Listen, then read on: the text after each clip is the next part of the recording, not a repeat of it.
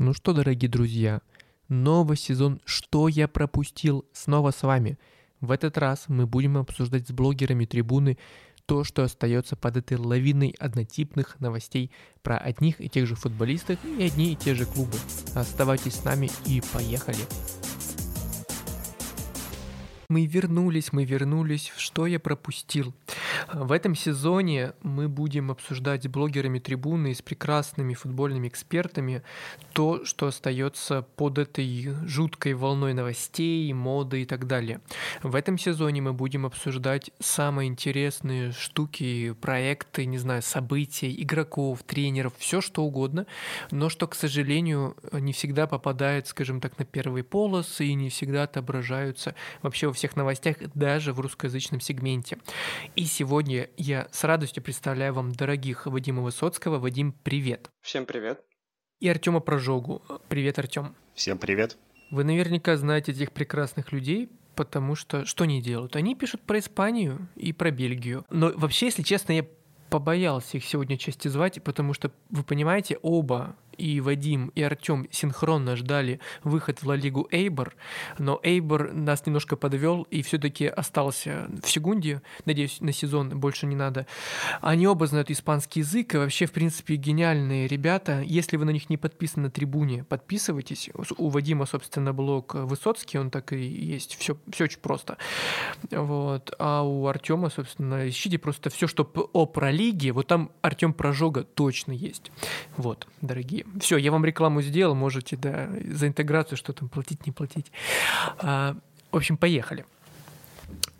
Давайте поговорим о том, что вам кажется интересным а, в испанском сначала первенстве, а потом в Бельгии. Либо даже давайте, знаете, как давайте мы будем чередовать. А, давайте, например, начнем а, с команд, а, и эти будут как раунды, знаете, в классических, не знаю, батлах. Например, первый выступает Вадим, он говорит о каком-то клубе из Ла Лиги, Сегунда, откуда угодно, который очень интересен уже на старте сезона, а затем мы передаем слово Артему. Ну и каждый из собеседников может другого комментировать, а не только я разглагольствовать. Так что давайте, поехали. Да, ну раз я начинаю, я из клубов, за которыми можно последить, выбрал Ас Асасуну, команду Хагоба Арасаты. На самом деле, э, текущий сезон, вот она за два матча набрала 6 очков, две победы, в том числе в первом же туре над Севильей дома. А, я считаю, что это некий показатель стабильного прогресса при этом тренере. Его фигуру я затрону еще чуть позже в другой э, рубрике. Э, но в целом, возвращаясь к матчу против Севильи, обычно а, результаты скромных команд оцениваются по их матчам с топами. То есть, э, понятное дело, что с конкурентами по турнирной таблице команды могут выступать по-разному, но все-таки матчи против топов приковывают больше внимания, поэтому больше находится в фокусе обозрения. И так вот, в дебютном туре чемпионата Испании этого сезона поплонцы хоть и уступили по владению и некоторым другим атакующим показателям, но они в целом выглядели как минимум не хуже Севильи.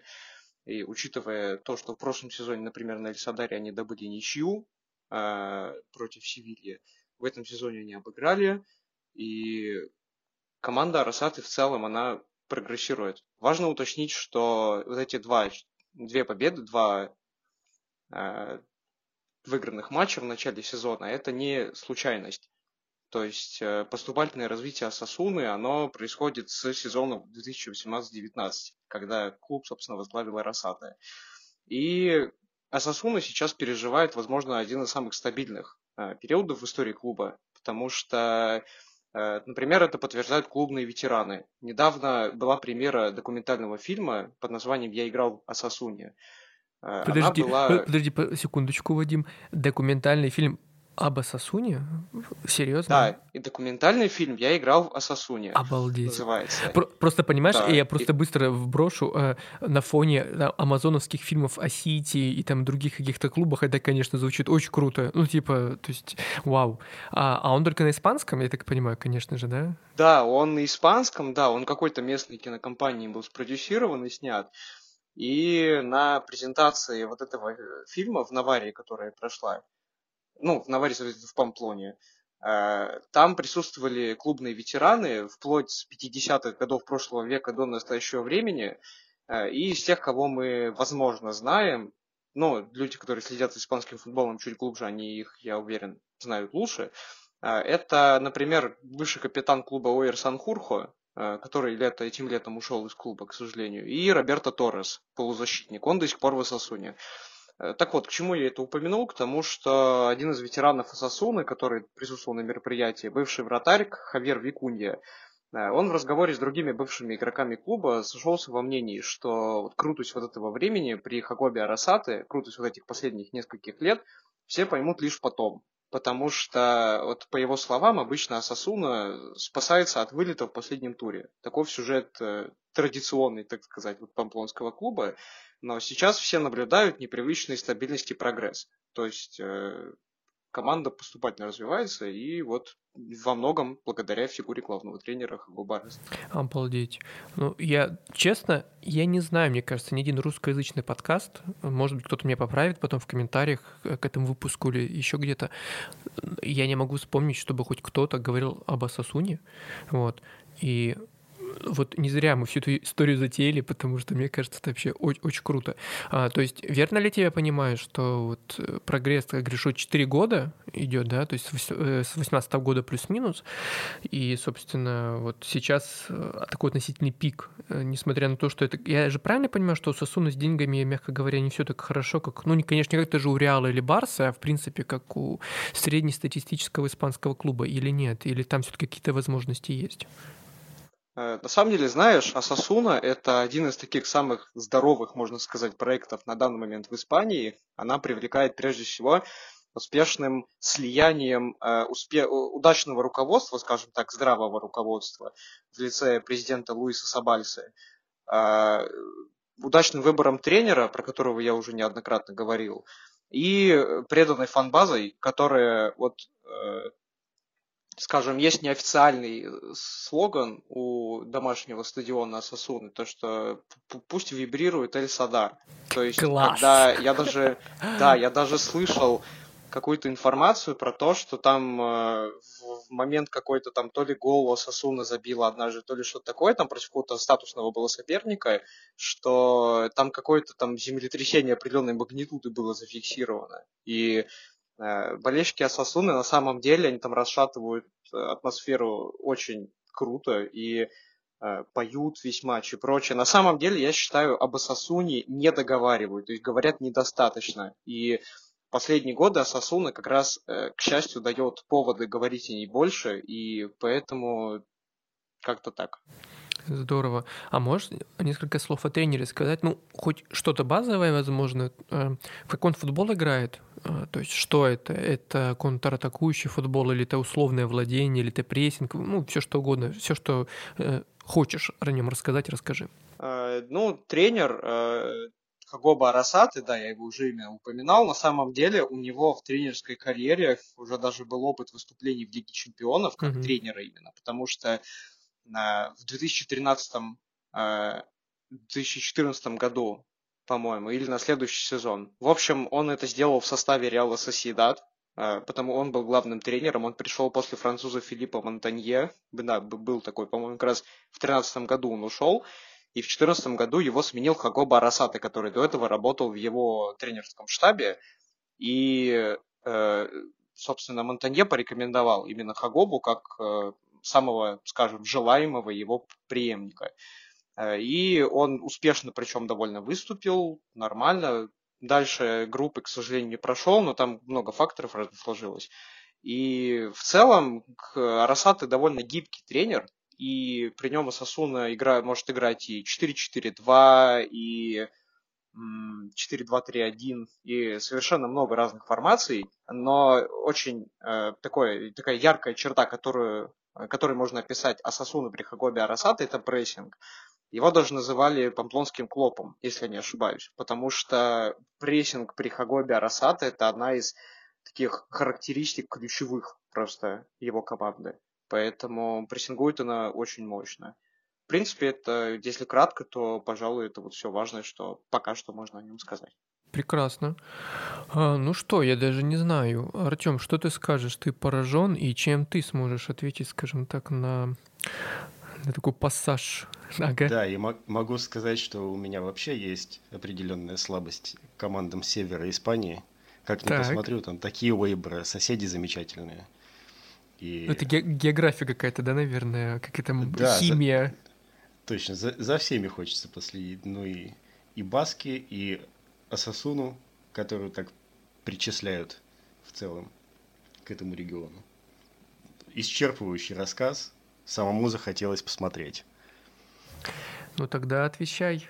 То есть твой раунд, кто из бельгийской пролиги э, интересен в этом сезоне? Потому что, мне кажется, про Юнион уже благодаря тебе узнали ну, почти все русскоязычные читатели, а теперь нужно открывать какие-то новые команды.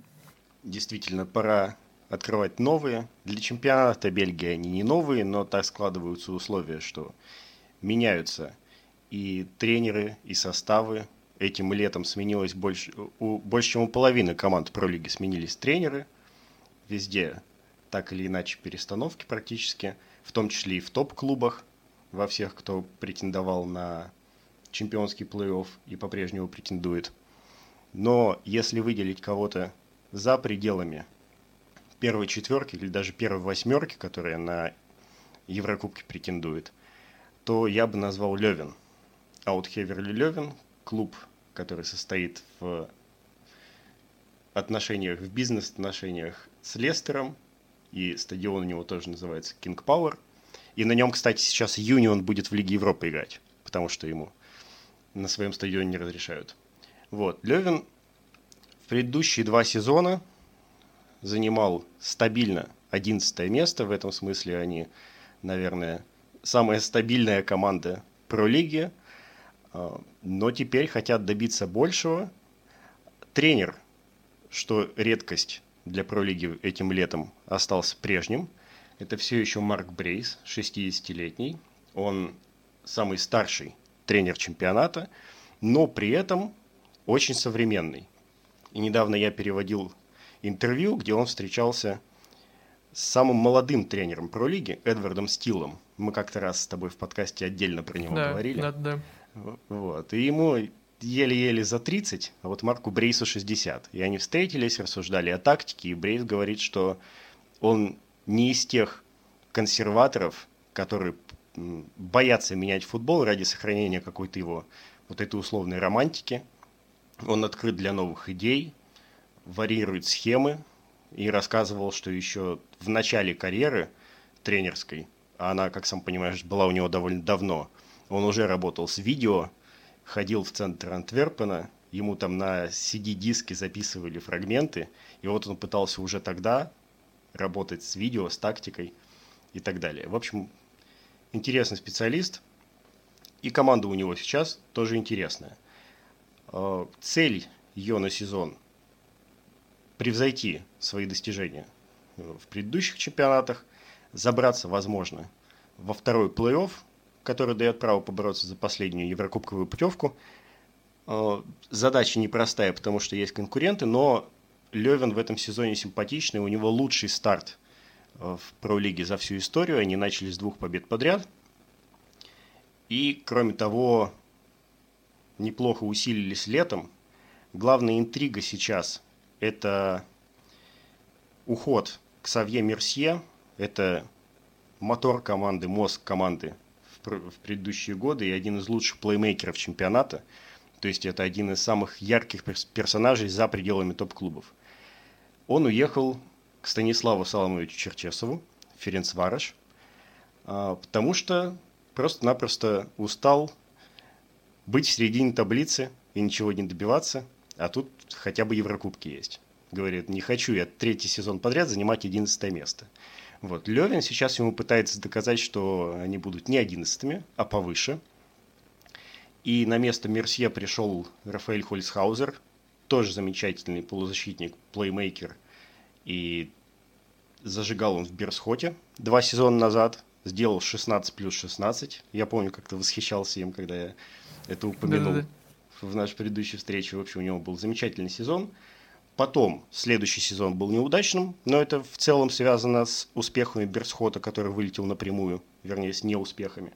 Вот, и сейчас он воспользовался пунктом о расторжении контракта в случае вылета Берсхота и пришел в Левин, и сейчас там будет занимать э, эту позицию, выполнять эту роль, но Хульсхаузер там не единственный новичок. Э, Левин, в принципе, очень хорошо точечно усилился на разных позициях. И единственное, чего им не хватало, это нападающего. Но сейчас, вот в последние дни перед закрытием трансферного окна, а оно в Бельгии, в Бельгии, кстати, чуть дольше открыто, в Бельгии только 6 числа закроется. Это позволит бельгийским клубам еще немножко поторговаться и, и усилиться. Решили они сейчас вопрос с нападающим через аренду. И действительно очень симпатично играют два сезона назад Левин, когда только-только пришел в чемпионат Бельгии, играл в 4-3-3, и там была очень яркая связка э, в лице Мерсье как раз, э, Вингера Альтамари справа и нападающего Тома Анри. Он в Венеции потом играл, э, сейчас не помню, куда летом ушел. И, в общем, это была замечательная тройка, самая, наверное, результативная в чемпионате. Вот, и теперь э, Брейс готов от этого отказываться и исходить из набора игроков, из их э, функций, и сейчас перестроился на 3-4-2-1, где Хольцхаузер там как раз играет инсайдом. В предыдущем матче, вот в последнем туре, недавно прошедшем, Левин играл стандарт, и там э, снова поменяли схему, ну, вернее, она скорее по средним позициям она поменялась на, чет- на четверку защитников. Но это напрямую связано с тем, какую роль в команде выполняет центральный защитник Патрис. Он всех потряс. Это опять твои любимые да, игры. Да, Мои любимые каламбуры, да. Мы сейчас записываем как раз в формате подкастов обзоры туры, и я там как раз шутил, что это потрясающие выступления.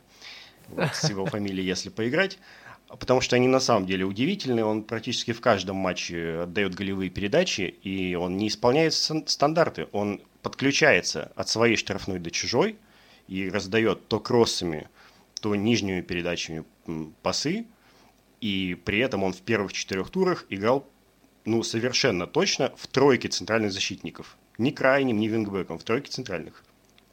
И сейчас лидирует э, в рейтинге ассистентов. И это молодой парень, который только-только в прошлом сезоне, в конце прошлого сезона попал в основу, стал привлекаться, а сейчас он основной центральный защитник.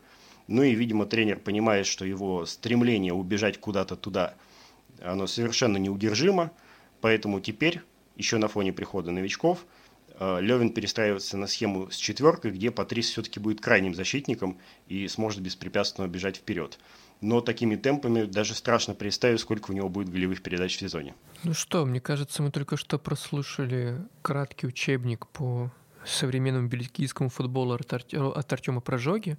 Все фамилии, которые вы только что услышали, я уверен, а, это примерно открытие для вас, как и для меня, почти все. А, слушай, ну вот я при этом вижу, что у тебя в блоге, если я правильно все помню, пока что не было записи про Левин отдельно, да, такой вот масштабной. То есть э, ты пока что в своем телеграм-канале писал, анонсировал матчи, делал там анонсы, точнее, обзоры туров после в аудиоформате и так далее. Но в целом ты пока что плюс-минус не подступился к этой огромной левиновской, скажем так, машине в тексте. Да, отдельных текстов я пока никому не посвящал. В целом еще потому, что просто-напросто рановато. А, какие-то выводы хочется сделать после закрытия все-таки трансферного окна, потому что в последнее время, в последние дни команды как раз вот пытаются кто-то судорожно, кто-то вполне себе планомерно а, решать те вопросы, которые не были решены в предыдущие месяцы. А вот уже осенью, я думаю, стоит ждать текстов более подобных. И да, я жду новую главу твоей книги, которую мы уже с тобой крестили, да, новой войной и миром, учитывая, сколько ты постов написал о бельгийском футболе. А, что скажешь, Вадим? Э, ты заинтересовался чем-то еще, кроме э, чемпионата Испании после спича Артема, или все-таки он не растопил твое, как сказать, Асасуново сердце, что ли, или, или Эй, ну хотя Эйборово сердце у вас одно двоих, я понимаю, но все-таки. Не, разумеется, растопил Артем. Он, в принципе, интересно про все это рассказывает. Это даже и в блоге, и в телеграм-канале. Я сам читаю, подписан и так далее. Поэтому э, много нового о Левине узнал, и поэтому всегда здорово узнавать про какие-то такие скромные команды, которые, да неважно даже в каком чемпионате, такие самобытные небольшие команды, которые при определенном течении обстоятельств готовы удивить нас и дать нам какую-то новую пищу для размышления. Вы знаете, сейчас подумал, что можно э, на буквально полминуты скрестить, скажем так, э, любовь к бельгийскому и испанскому футболу. Вы ведь оба свободно, в принципе, общаетесь на испанском, верно я понимаю? Ну да. Ну, у меня, у меня C1 уровень. Угу. А у Артема, у тебя официально какой? Или ты уже просто его не меришь, этот э, свой уровень? Я не измеряю, он просто есть и есть. Он просто я, есть. Пол, я полагаю, до, до B1 я вполне дотягиваю.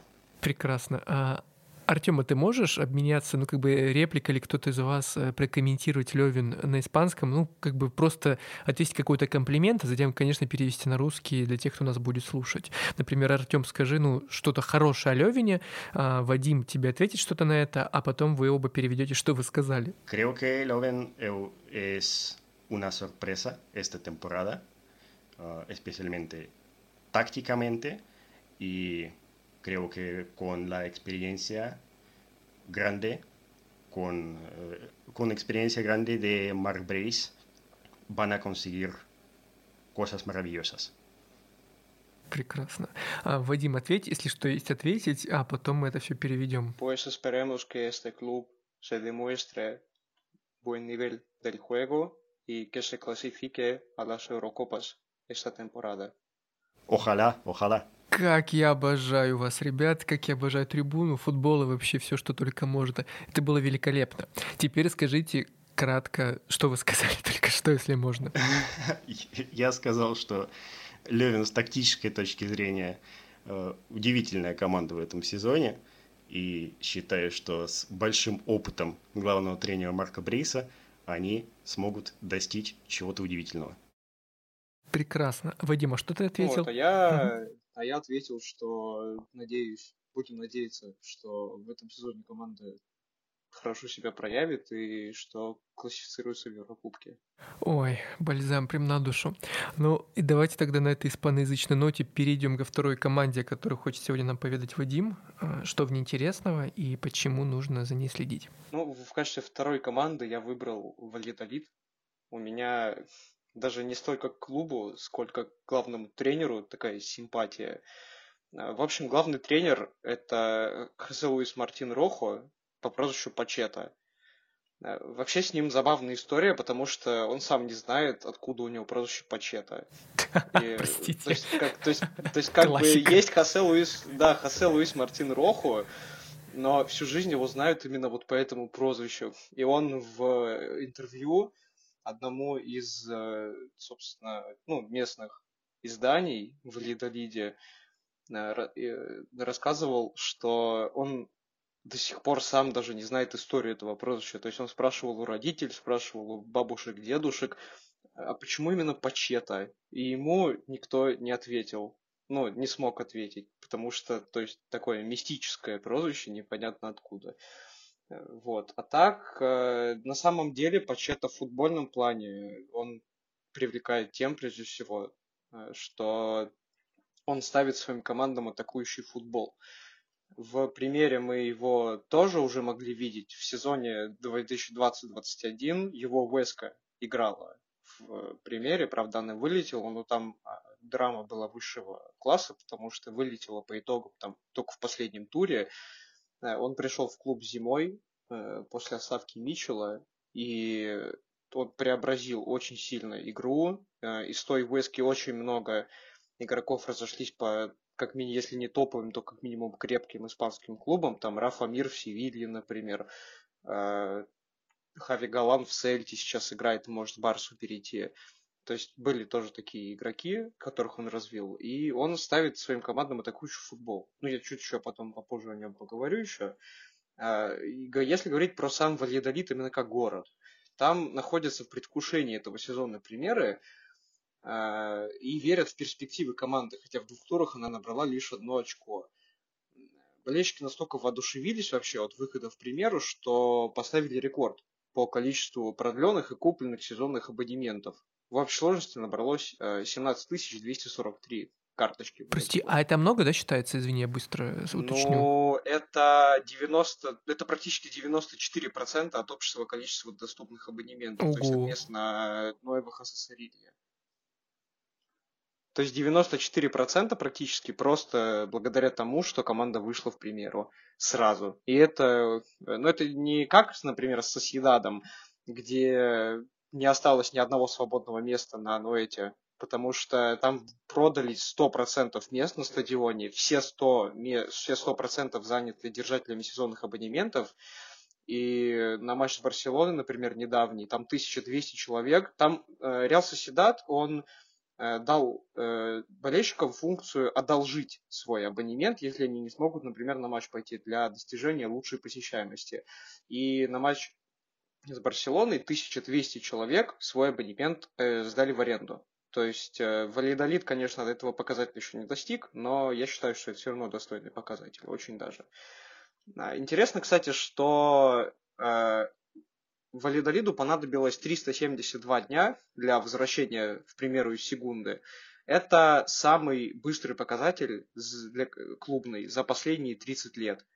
А, то есть Пачета еще и в этом плане сломал систему, потому что всегда требовалось больше времени на возвращение – а так всего один сезон понадобился. Даже календарный год практически ровно получился. Э, проблемой для Валидолида может стать то, что сейчас травмированы нападающие основные. То есть в основном э, в прошлом сезоне основными нападающими были э, израильтянин Шон Вайсман, он сейчас вылетел из-за травмы. Он, к слову, стал пятым лучшим бомбардиром секунды прошлого сезона и, соответственно, лучшим бомбардиром Вальедолида. Он 20 голов забил. И Гонсало Плата, молодой эквадорец. Э, он не такой забивной, как Вайсман, но в атаке тоже очень даже полезен и погоду сделать вполне может. И из-за дефицита нападающих в составе Валидолида пришлось выходить э, Серджи Гвардиоли, который в прошлом сезоне играл за Раю Вальякана, и, ну, который чуть-чуть другой формации, нежели э, Вайсман и Плата, но к сожалению, приходится его ставить.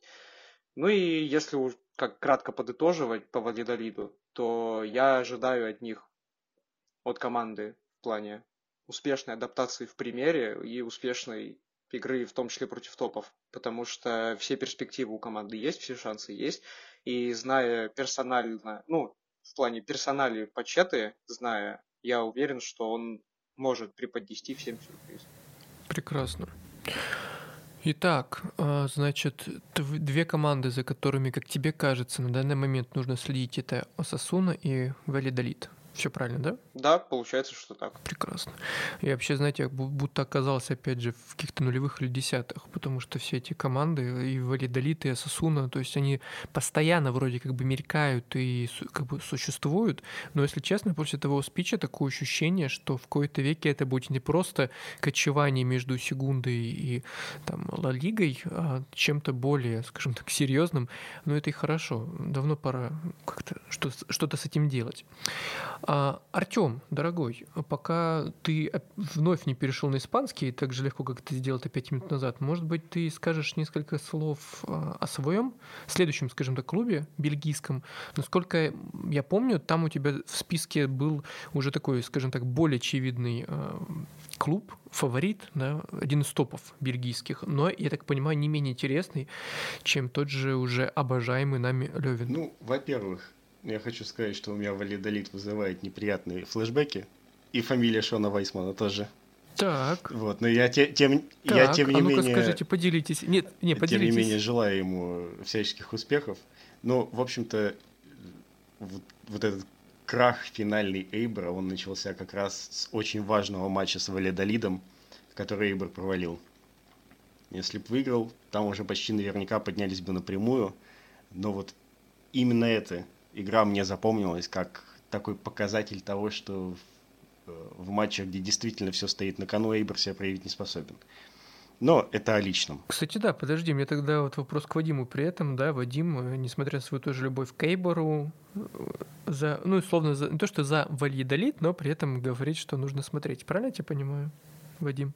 Ну, на самом деле, я валидолит мне нравится, вот я уже частично это упоминал из-за Пачеты, потому что мне вот персонально хочется, чтобы у него получилось, потому что у него по жизни рок злой преследует, потому что он э, до этого выводил четыре команды, э, или четырежды он выводил свои команды в дивизион выше, но два раза его увольняли просто потому, что, ну, типа, по независящим от него причинам. Потому что однажды его вообще уволили из-за гадалки. Что? А, Простите. Когда он, когда, он, когда он работал в Картахене, э, я честно не помню, какой это был год, э, может быть, лет 8 назад, вот может быть как-то так. В общем, он работал в Картахене, и э, перед последним матчем он шел на втором месте в чемпионате, то есть это была, получается, Сегунда Б еще тогда, сейчас она называется Примера ФЕФ, а, и тогда это была Сегунда Б, третий дивизион, то бишь. И он шел в зоне плей-офф. Э, в принципе, там ни на что уже ничего не влияло. Ему нужна была, ну, просто желательно победа в последний матч сезона. И он тогда участвовал в матче за плей-офф, э, за повышение в секунду. И он э, последний матч его команда выиграла, он заходит в раздевалку, и его там встречает полностью побледневший тренерский штаб. Он с ним таким непонимающим лицом к ним обратился и говорит, ребят, вы чего? Мы же выиграли, все нормально. Мы сейчас будем э, играть тур, ой, не тур, а матч за повышение в секунду, плей-офф. Э, на что в ответ ему сказали, нас только что уволили. Э, в общем, там дело было в том, что э, президент Картахены, он, видимо, как-то, не знаю, у него свое видение ситуации, он э, решил пойти к гадалке, чтобы она ему сказала, нагадала, выйдет ли Картахена в следующем, ну, именно с Пачетой в следующий дивизион или нет, дивизион повыше. В общем, Картахена, Картахена, по мнению гадалки, при Пачете не поднялась бы. И поэтому он решил уволить Пачету, владелец.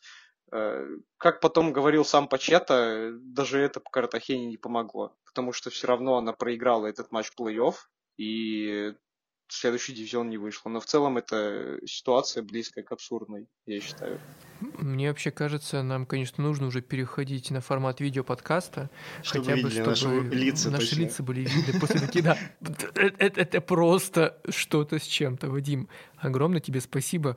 Я уж никогда не думал, что что я пропустил превратиться а, с микрорубрикой о гадалках в футболе, но это было очень любопытно, и это было смешно во всех смыслах этого слова. Да, ну либо, например, сейчас я кратко еще добавлю, что у него еще была история с Эльчи, который он подобрал в тогда еще секунде Б, то есть в третьем дивизионе, и дошел с ней до примеры. То есть он вышел сначала в секунду, потом э, с шестого места выиграл плей-офф и вышел в примеру, и потом его убрали. Просто так, без объяснений.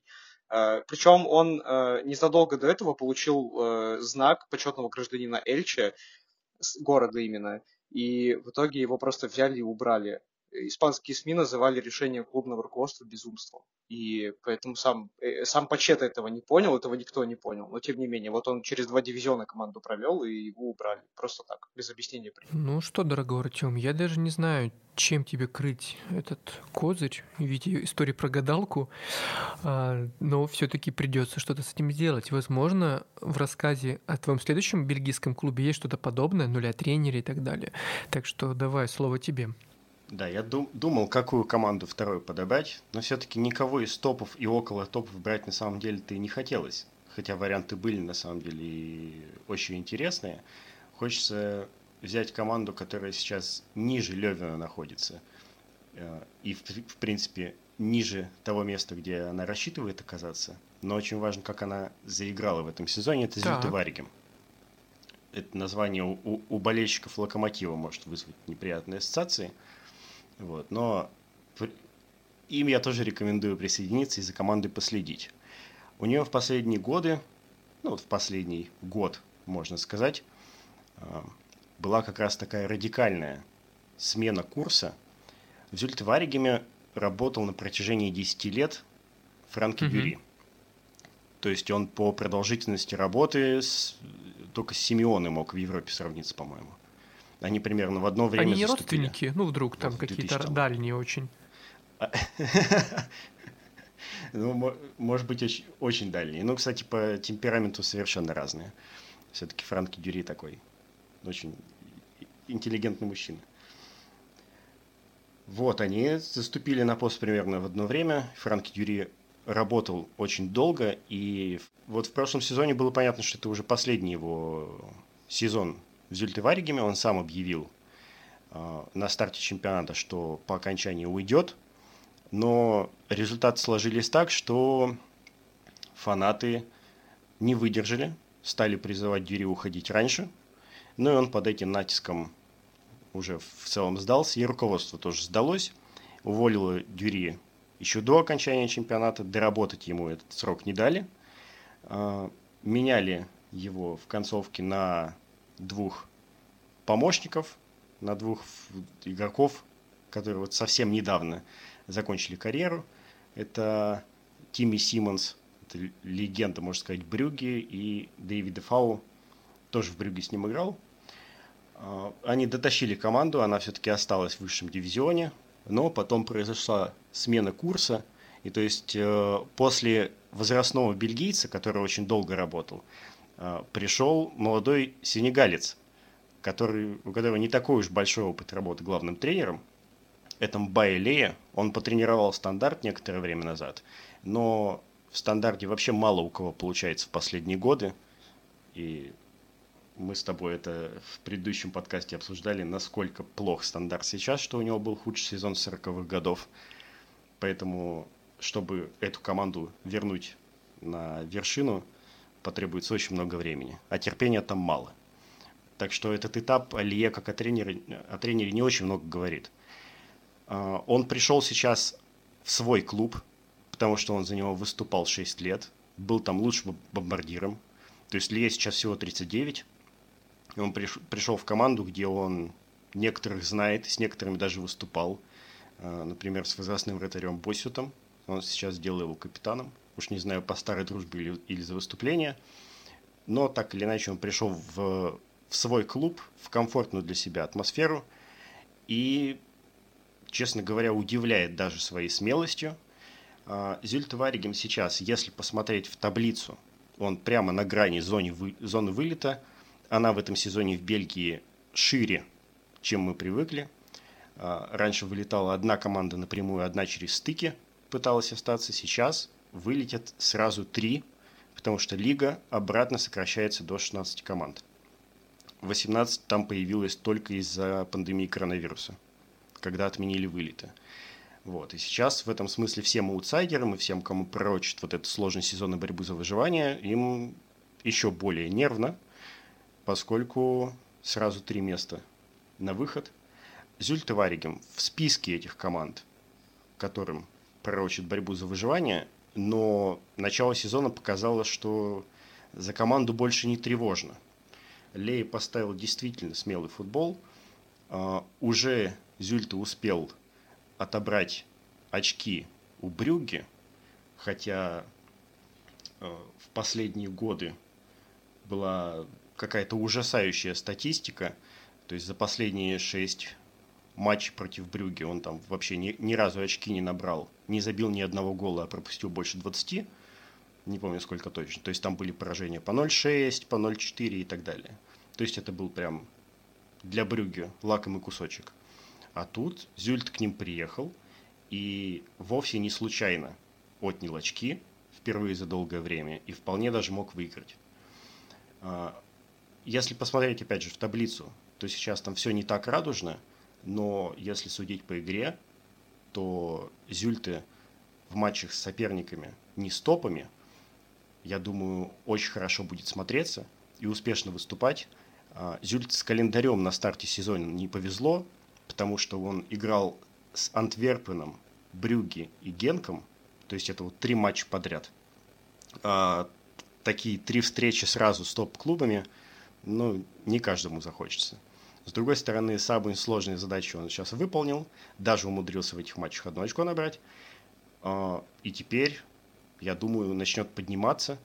А, Лея, даже еще после матча с Антверпеном, где команда приезжает в гости к очень сильной команде, не закрывался и после матча признался, я здесь не для того, чтобы закрываться. Многие от нас ожидали, что мы приедем значит, к Антверпену в гости, будем играть лонгболами и рассчитывать на какие-то удачные рикошеты. Мне такой футбол не нужен. Я пришел в команду, чтобы ставить красивый футбол, чтобы радовать болельщиков. И за это ему отдельное спасибо и аплодисменты. Прекрасно. Слушай, ну да, как говорится, к гадалке ходить не будем. То есть твой вариант тоже очень интересен а, и не очевиден, потому что, знаешь, есть вот эта история о том, что если клуб занимает какую-то не самую удачную позицию в чемпионате, то недостоин внимания и присмотреться к нему не стоит. А тут такой интересный сюжет. А, я поясню вот эту отсылку Артема про локомотив московский. Просто дело в том, что Зюльте выбила сенсационный локомотив там в шестом или седьмом году, где-то там очень, в общем, да, давно. А, вот. И поэтому, возможно, как раз болельщики локомотива точно узнали про один маленький, но очень гордый бельгийский клуб, назовем это так. И, кстати, знаешь, да, и, кстати, что интересно еще я хотел добавить, э, раз уж ты про этот матч сказал. Вот вратарь Сэмми Босют, mm-hmm. который сейчас стоит, он в том году только Ого. пришел в команду. Он в Зюльте сейчас Ого. 16 лет. Он сейчас основной вратарь, получил капитанскую повязку от Лея. Он с Лея уже 6 лет отыграл. Лея сколько лет назад карьеру закончил? Уже тренером стал. Уже поработал в другой команде. Вот, а Босит все еще в клубе. Надо же. 16 лет с, с, той, с тех самых игр. Он там не играл, он только-только тогда пришел mm-hmm. в шестом, кажется, году. Да, и вот Это символичность. Там... А еще, если вы погуглите клуб, то вы увидите, что, я так понимаю, игровые форма и, в принципе, эмблема клуба повторяет, ну, очень, по крайней мере, похоже на цвета как раз локомотива, потому что тут, тут тоже зеленый, красный и так любопытно, конечно. Хотя форма, я смотрю, все-таки не такая, но а, эмблема точно повторяет цвета. Ну, бывает, бывает. Это какие парадоксы? А, ну что, желаем тогда маленькому клубу. Хотя, опять же, да, вот в Бельгии бывают большие клубы. Давай, Артем, быстро скажем об этом. Во всех смыслах этого слова, наверное, нет. Смотря по чьим меркам, опять же. Все-таки по, по меркам Бельгии там есть большие клубы. Вот. Сейчас самый большой клуб сегодня как раз, ну, по крайней мере, по успехам последних лет. Он сегодня вечером узнает своих соперников по группе Лиги Чемпионов, угу. и я заинтригован. Меня в целом любой результат устроит, но все-таки хочется, чтобы Брюги хотя бы угу. третье место в группе занял. Ну что, думаю, все будет хорошо, конечно, все будет прекрасно. Дорогие мои, мы с вами прекрасно обсуждаем, но у нас еще ждут игроки, вот, и давайте быстро тогда перейдем. Я предлагаю такой формат, а, чтобы это, знаете, было очень так сконцентрировано. Давайте попробуем какое-то условно не временное, а, ну, плюс-минус ограничение, которое бы помогло нам а, рассказать про самых интересных тренеров, игроков, кого посчитаете нужным. Вот, давайте условимся, что а, вы попробуйте успеть сделать это буквально за 5 минут каждый. Это странное ограничение, я понимаю, но это для того, э, чтобы мы могли, во-первых, насладиться, узнать обо всех, а во-вторых, как мне кажется, вот такое условное ограничение, оно помогает выбрать и сказать самое главное, что хочется сказать. Вот, потому что я могу разговаривать с вами очень долго э, и петь вам не на языках, к сожалению, бельгийский, испанский не знаю, но хотя бы вот а, просто благодарить вас за то, что вы творите во всех смыслах этого слова. А, на очереди Вадим. Вадим, давай, а, значит, давай плюс-минус там 5 минут, и те личности, которые, как тебе кажется, очень интересны вот уже прямо сейчас в Испании. Ну, у меня на самом деле рассказывать чуть-чуть даже, даже поменьше будет, чем на 5 минут. Значит, э, сразу всех трех получается? Двух? Давай, да. Конечно, давай оптом. Вот прям вот оптом, серьезно, настоящие фанаты испанского чемпионата. Договор. Давай. Значит, э, первый игрок, за которым я бы порекомендовал последить, это молодой Кантерана Асасуны. Опять к Асасуне возвращаемся. Аймар Орос, полузащитник. На самом деле, да, на самом деле о нем э, известно не так уж и много. Ему 21 год, э, он проводит, ну, скажем, начинает первый сезон в основе, э, он сыграл против, сыграл в обоих матчах этого сезона в основе уже. И это не дебют, потому что три года назад он э, выходил на поле стадиона Кордобы в выездном матче за Сосуну. То есть э, этот сезон для него не дебютный, именно в основной обойме. Вот. Я о нем немножечко рассказывал в своем телеграм-канале, но тут зафиксирую главное. Э, Значит, этот парень считается одним из самых талантливых футболистов из Академии Асасуны на данный момент, и чуть ли не за последнее время. Э, Им в разное время интересовались э, Реал и Барселоны, выходили на игрока, но он хочет преуспеть в родном клубе и решил остаться в команде из Памплоны. На сборах он наигрывался в основе команды, и Хагоба Арасат им, им восхищался отдельно. Прошлый сезон Аймар Орос провел в дубле Асасуны. Он поспособствовал выходу своей команды в следующий дивизион, э, и он был ключевым в развитии атак. И Хагоба Арасата примерно на эту же роль его взял в основу, э, и в этим летом с ним продлили контракт. Э, Теперь контракт до 2026 года, и интересно то, что сейчас у Оруса вторые по размеру отступные в команде. Э, Они составляют 28 Мгм. миллионов евро. Больше у двух игроков только. У Чими Авилы и у Начо Видали. У них у обоих по 30 миллионов евро. Э, Для сравнения, есть э, полузащитник Хон Манкайола, воспитанник тоже Сосуны. С ним в прошлом году продлили контракт до 2031 года, кстати. Э, И он один из ключевых игроков Сосуны последних лет, и у него отступные составляют всего лишь 22 миллиона евро. То есть э, Оруса настолько высоко котируют, что ему сразу и отступные хорошие прописали на случай, если придет кто-то из грандов. А, По Оросу все. Второй игрок, которого я выбрал, это, ну, может быть, наверное, немножечко попсовым выбор окажется, может показаться. Это Ансу Фати.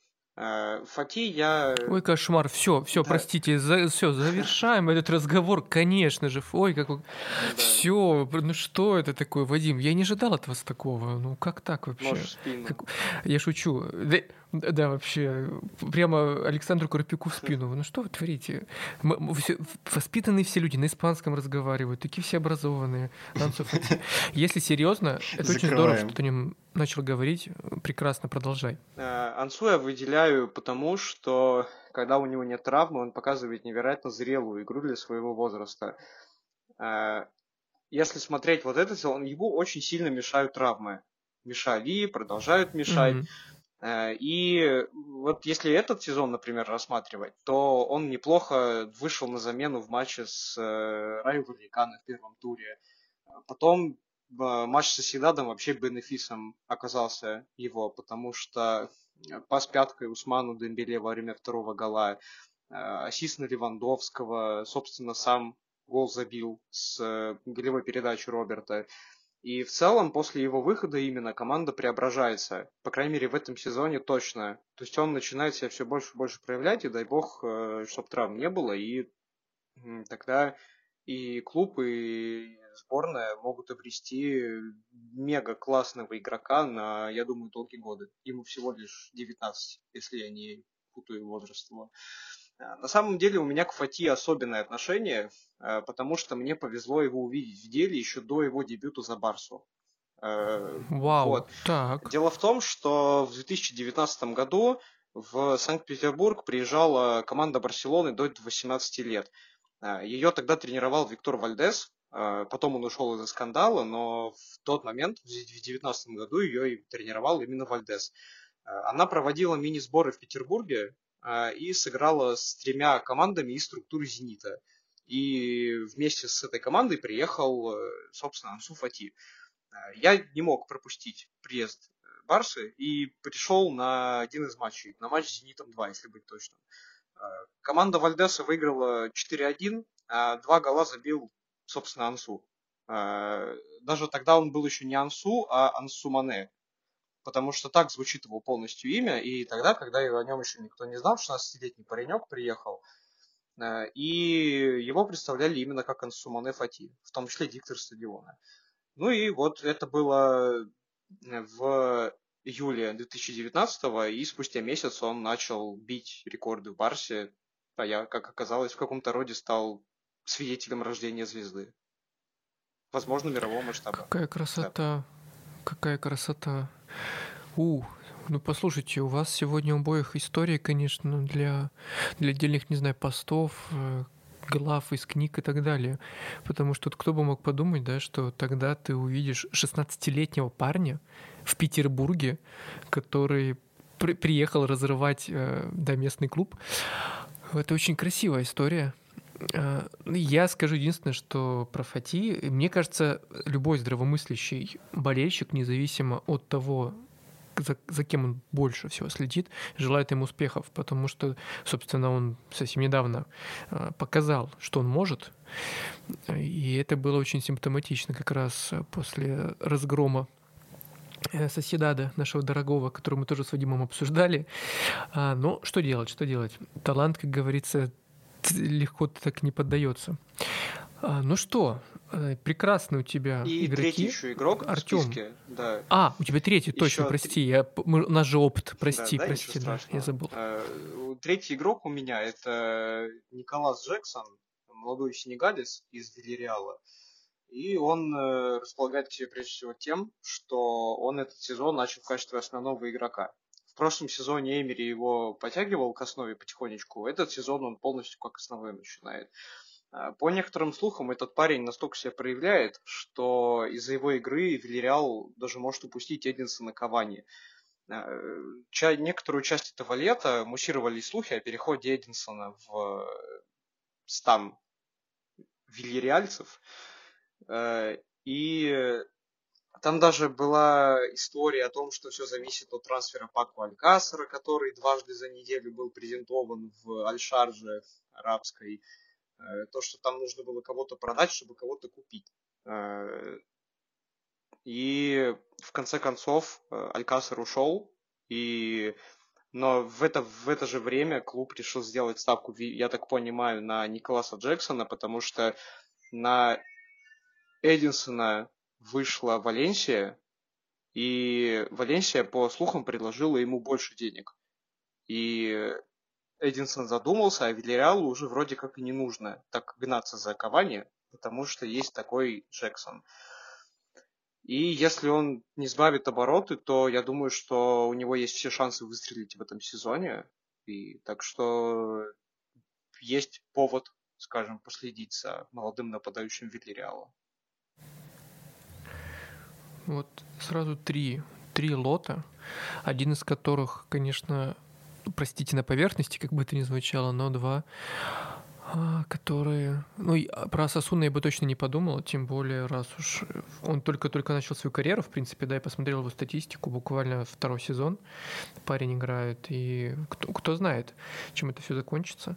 Очень интересно будет почитать. Тем более, я так понимаю, его особенно отметили как раз после того самого разгрома Севили, да? То есть, когда э, выиграла Сосуна. Ну, там был, верно, там был э, не разгром, там была победа 2-1, но Орас, mm-hmm. Орас забил. Решающий пенальти. То есть он мало того, что вышел в старте, так еще и вызвался бить пенальти, хотя штатный пенальтист, я так понимаю, другой в команде, хотя там непонятно совершенно, кто штатный, потому что, например, в матче с Кадисом оба гола Сосуна забил с пенальти, первый забил Чими Авила, э, Второй, я, честно говоря, не помню. То ли это был Начо Видаль, то ли еще кто-то был. Но это был точно не Орос. То есть у них вот за два матча три пенальти они получили. И все три пенальти исполнили разные игроки. Вот, и Орус, он в первом матче, в дебютном в этом сезоне, попросил мяч и забил решающий гол. Прекрасно. Пожелаем, опять же, Сосуне успехов, Оросу в том числе, потому что теперь я буду тем более за ним следить. Артем, Бельгия, конечно, не Испания. И я думаю, тебе, наверное, удастся еще проще найти самородков, потому что о них, в принципе, к сожалению, кроме тебя, лучше никто не знает. Так что вперед, можешь выделять тренеров, можешь выделять игроков, как бы кого хочешь. Твой топ. И давай. Ну, давай тоже, тоже трех игроков. И, и тоже у меня будет один вариант э, достаточно очевидный, попсовый. Ну, средней попсовости. Не, не как, конечно, ан, Ансу. Вот. Я при этом себе еще, пока э, сейчас слушал Вадима, еще определил себе критерии. Раз уж мы поговорили о не топовых, можно поговорить о топовых. Возьму трех игроков из топовых клубов, скажем, до 23 лет. Я думаю, это те, на кого особенно сейчас хочется обратить внимание. А, первый – это Андреас Ков Ольсен из Брюгге. Он пришел в Брюгге в начале этого года, календарного, помог ему перехватить чемпионство у Юниона. И сейчас на фоне ухода Шарли де и возможного ухода Ноа Ланга, он сейчас новый лидер команды. А, у Брюги сейчас э, непростой период. Брюги сейчас штормит. Там новый тренер Карл Хуфкинс, который пока еще только пытается привить свой футбол. Но два персонажа там ясны, э, которые играют особенно важную роль, это как раз Ков Ольсен в атаке и Минюэлье в обороне. И я в подкасте как раз в обзорах тура не раз говорил, что работает схема Минюэлье отбивает, Ков Ольсен забивает. И периодически вот они как раз так и, так и пытаются добиваться результата. А, ну, Скоф Ольсен действительно очень хорош, и он закрывает весь правый фланг – сейчас при Хувкинсе он получил больше свободы действий в атаке, ему чуть поменьше приходится отрабатывать. А, это тоже, в общем-то, наверное, сказалось, потому что сейчас он уже а, три, кажется, гола забил.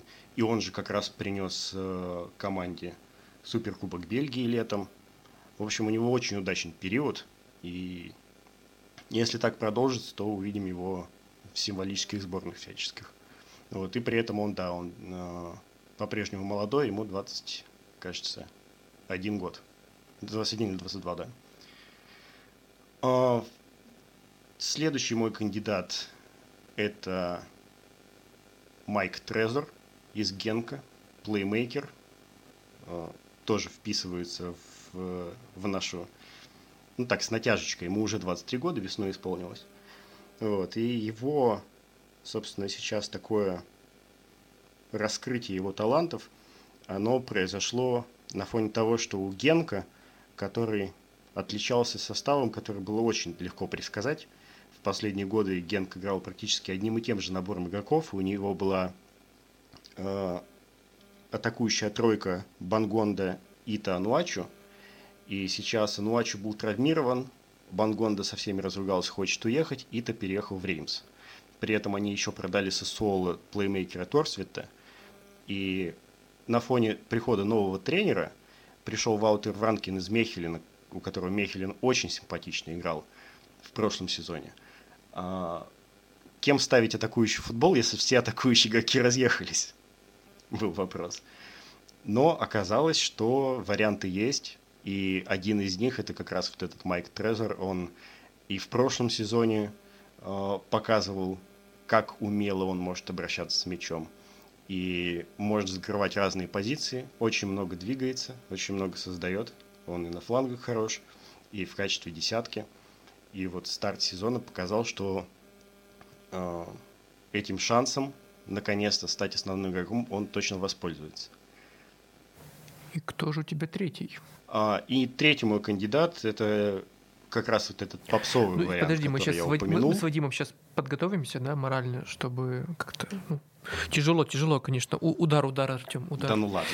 Кто же твой попсовый вариант? Я им просто даже, знаешь, мне до смешного, это же смешно, Артем, ну давай. Кто, кто попсовый вариант? Да? Да, да, да, да, да. Уже второй полетел. Сначала Вадим начал это делать, теперь ты меня добиваешь. Так. А, какие же вы шутки. Да вообще. Он попсовый только потому, что он принадлежит другому клубу. Он принадлежит Вулверхэмптону. Это Фабио Силва, небезызвестный. Он уже был в спи... Он уже был в списках э, лучших молодых игроков неоднократно. Вот, и Вулверхэмптон за него в свое время заплатил 40, кажется, миллионов. Вот. Ну, потому как он сейчас в Бельгии играет. Понятно, что это Бельгия. Он должен действительно стоить очень дорого. Парень для 20 лет совершенно удивительный. А, образовал очень крутую связку с опытным Леором Рифаэловым, который уже в Бельгии вообще все повидал. И у них такая прям, я не знаю, даже киношная или мультяшная парочка, потому что есть вот этот Рифаэлов, которому уже там 36 лет, и молодой Фабио Силва, и у них удивительное взаимопонимание. Они хвалят друг друга. А, Фабио Силва про Рифаэлова говорит, что тот а, блестяще совершенно распоряжается пространством, надо просто вбежать в нужную зону, Леор отдаст. Вот, а Леор считает Фабио Силва, Фабио Силва одним из самых, чуть ли не самым совершенным игроком. Это он про 20-летнего парня говорит, с которым довелось играть. А, хотя у него карьера была огромная, и одноклубников была куча. Вот. И сейчас у них потрясающая связка, и они как раз обеспечивают сейчас результат. От них сильно, может быть, даже слишком в последнее время зависит Андерлехт. У Андерлехта, как мы знаем, тоже перестройка была. Туда пришел Филичи Мацу, тот Наш самый любимый, дорогой. лучший тренер. Да, лучший тренер чемпионата Бельгии пр- прошлого сезона и, и календарного года в Бельгии который работал в Юнионе, а сейчас пришел в стан принципиального соперника. Разругался летом с Юнионом, только недавно помирился. Э, хотели даже в суд идти из-за расторжения контракта. Не понравилось Юниону. Но, видимо, просто денег не додали. Вот. Но в итоге они сумели не доводить это все дело до разных инстанций и зарыть топор войны буквально пару недель назад. Оба выступили с официальным заявлением, что претензий не имеют. И вот Мацу теперь работает э, на принципиального соперника, но в том же городе, он снова в Брюсселе, и делает Андерлехт снова великим. Причем пришел со своим футболом. А, конечно, у Андерлехта ресурсы посолиднее. Раз Андерлехт может себе позволить приход такого игрока, пусть и в аренду. Вот. Но за Фабио Силвы все-таки я рекомендую последить, хоть это и попсовый вариант – но все-таки э, футбольная общественность в восторге. Говорит, что он читер, просто взломал лигу. Настолько ему в Бельгии легко. Ну и пускай, мы посмотрим. Раз уж он так красиво разбирается, нам-то только в радости. Ну да, Вулверхэмптон славится своей этой португальской диаспорой, скажем так. А, я, конечно, удивляюсь, насколько они не перестают это делать. А, Фабио Силву я хотел бы посмотреть, если честно. И я бы хотел, конечно, посмотреть на него и в АПЛ, потому что, как мне кажется, в Бельгии, ну, безусловно, прости, Артем, а, ему действительно, возможно, довольно легко играть, а вот подрастет парень, уж там будем смотреть, что ему удастся сделать дальше. Скажи, а он тебе... Да, Я да, хотел, конечно. хотел бы еще на секундочку, раз ты сказал про клуб с португальской диаспорой, может, кому-то нравятся такие истории, где в одном чемпионате, в одном клубе собраны много представителей совершенно другой национальности. Вот есть Сентрюйден, который принадлежит японской компании, и там куча японцев. Серьезно? Там очень много японцев, там их выходит по 6-7 человек, и сейчас там уже есть Синзи Кагава, и несколько дней назад пришел Синзи Акадзаки. Теперь у Сентрюйдена в атаке два тезки, э, два японца и два чемпиона Англии. Прекрасно. Так что обратите внимание, там э, а лимит в Бельгии позволяет им выпустить хоть 11 японцев на поле. Лимит в Бельгии ограничивается только тем, что у тебя должно быть э, 6 футболистов, выращенных в Бельгии, скажем так. Там есть определенные нюансы. Okay. Вот. Но они касаются заявки, а не стартового состава.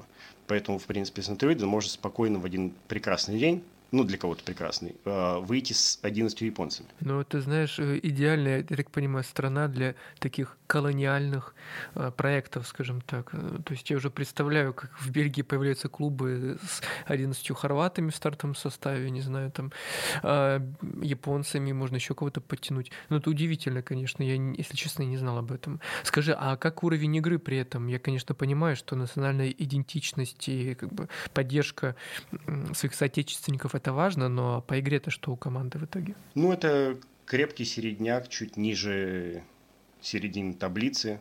Не борется отчаянно за выживание, mm-hmm. но при этом пока не дотягивается чуть выше.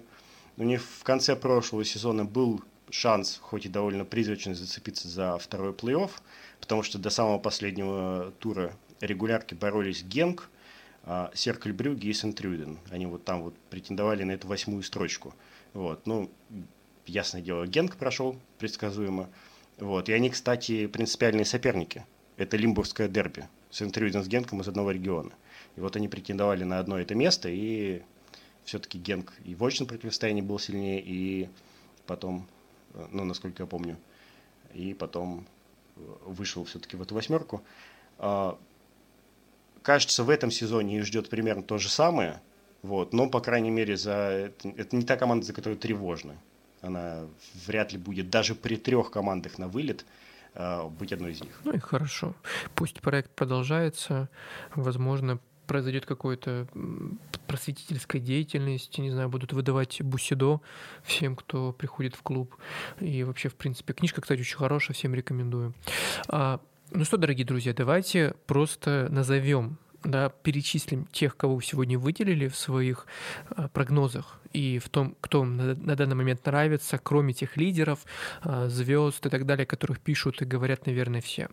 Вадим, давай ты скажешь, напомнишь точнее, о ком ты сегодня рассказывал, затем Артем, и мы, как бы не хотелось, но в этом выпуске уже попрощаемся. Э, ну, я рассказывал о двух неочевидных испанских клубах, за которыми надо следить. Это Асасуна, с Хагобой Арасаты и Валидолит с Пачетой. А игроки, которых я выделил, это из той же Асасуны Аймар Орос, О, Орос, точнее, а, Ансу Фати и молодой нападающий Вильяреала Николас Джексон. Прекрасно. И, идеальный, мне кажется, список абсолютно разношерстных, но при этом дико любопытных игроков. А, Артем, Давай повторим. Как говорится, повторение должно быть. Да, я говорил тоже о двух неочевидных кандидатах, о клубах, которые не входят в когорту топовых в Бельгии, а, при этом с довольно разным подходом. Один – это Левин с Марком Брейсом, самым возрастным тренером лиги, который там уже третий сезон работает, и Зюльте Варигем, где тренер как раз сменился, там теперь молодой сенегалец Мбая Лея, но оба клуба хотят в этом сезоне прыгнуть повыше, чем они прыгали в прошлых сезонах. Что касается игроков, то я выделял трех футболистов из топовых бельгийских клубов. Это плеймейкер Майк Трезор из Генка, вингер Скоф Ольсен из Брюгге и нападающий Андерлехта Фабио Силва. Идеально. А, вот с вами, как говорится, точно ничего не пропустишь. И очень символично, что мы начали новый сезон подкаста «Что я пропустил» с таких прекрасных собеседников. Дальше будут не менее прекрасные э, соведущие, которые расскажут про все остальные лиги. Э, про все лиги мира, к сожалению, рассказать, наверное, не придется, хотя кто знает. Вот. А вам Вадим Артем, огромное спасибо. Это было огромное удовольствие лично для меня, надеюсь, для вас тоже. Простите меня заранее за все, возможно, какие-то странные шуточки или колкости, которые периодически отпускал. Но это все из-за того, что я очень рад вас слышать, и я очень рад, что вы продолжаете свою футбольную просветительскую деятельность, не побоюсь этого слова. И отдельное спасибо за прекрасный испанский, который я тоже сегодня услышал. Ну что, дорогие друзья, это был подкаст «Что я пропустил». Меня зовут Александр Карпюк, и оставайтесь с нами. А сегодня в гостях был Артем Прожога. Обязательно подписывайтесь на его блог и телеграм-канал о бельгийском футболе. Артем знает, мне кажется, о нем все, что только можно. И Вадим Высоцкий, он рассказывает об Испании и той романтике, которая все еще есть в этом чемпионате и всегда там останется. А еще, так же, как и Артем, прекрасно разговаривает на испанском. А его блог называется просто Высоцкий. До скорых встреч. Пока. Всем пока. Увидимся. Пока.